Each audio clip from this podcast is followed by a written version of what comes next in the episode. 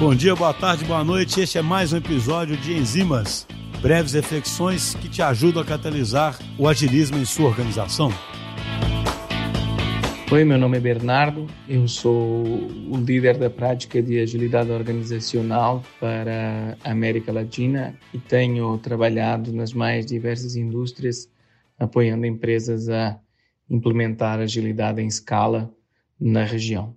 Hoje queria contar para vocês a história de um líder tradicional que se tornou para mim o exemplo de um líder de agilidade. Imaginem uma pessoa que gosta e que vê valor em ter controle sobre aquilo que o time dele faz. Imagine uma pessoa que quer fazer parte de decisões importantes no seu processo de desenvolvimento e colocação de features no mercado. Mas também está cansado dos métodos tradicionais, onde as coisas demoram para ver a luz do dia e entregar valor para o cliente.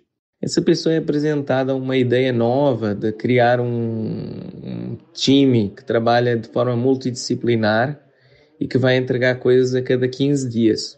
Mas que para isso precisa ter independência, precisa tomar decisões rápido e precisa do tempo dele quando isso é necessário.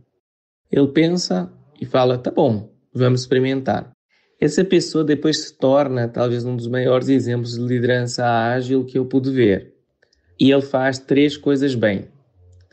Ele realmente empodera as pessoas e as equipes para tomarem as decisões.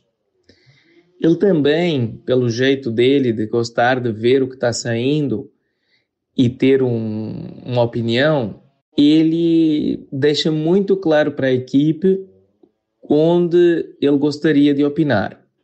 Mas mais importante que isso, ele se disponibiliza para opinar sobre esses tópicos.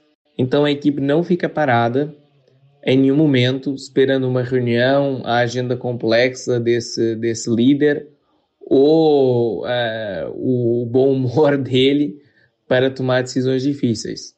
Bem pelo contrário, ele está lá sempre disponível, seja por 15 minutos, por 20 minutos, por uma hora, para debater com o time as coisas que realmente ele deixou claro que são importantes para ele que são importantes para o cliente dele e para o time desenvolver.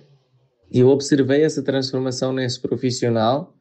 Ele hoje é talvez um dos maiores uh, líderes ágeis que eu tive a oportunidade de, de experimentar, mesmo pela transformação que ele passou. Espero que isto sirva de inspiração para outras pessoas.